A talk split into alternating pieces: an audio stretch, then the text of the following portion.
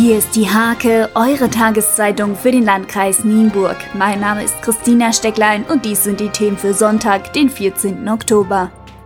Kindern, denen es finanziell nicht so gut geht, will die Aktion Weihnachten im Schuhkarton Freude bereiten. Auch in diesem Herbst rufen die Mitstreiterinnen um Elvira Fleig und an Christine Kipka dazu auf, bunt beklebte Schuhkartons mit Nützlichem und Schönem zu füllen und bis zum 15. November an einer der zahlreichen Sammelstellen in Stadt und Kreis abzugeben.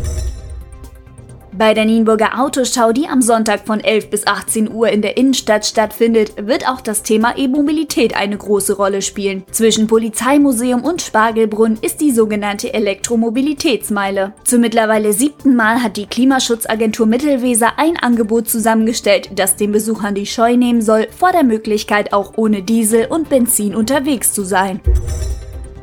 Das Bürgermal der Bürgerstiftung im Landkreis Nienburg ist längst zu einer Institution geworden. In diesem Jahr findet es am 10. November um 18 Uhr im Wesersaal des Weserschlösschens in Nienburg statt. Prominenter Gastredner ist Niedersachsens ehemaliger Landtagspräsident Bernd Busemann. Anmeldungen sind noch möglich.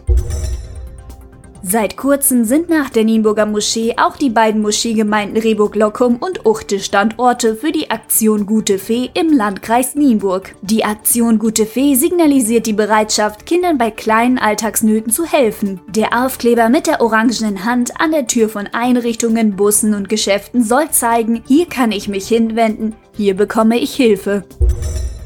Zum zweiten Mal öffnet das Schloss Erbhof-Tedinghausen seine Pforten für das Herbstgeflüster. Die Hake am Sonntag verlost fünfmal zwei Karten für dieses exklusive Gartenevent, das vom 26. bis zum 28. Oktober stattfindet. Diese und viele weitere Themen lest ihr in der Hake am Sonntag oder unter www.diehake.de.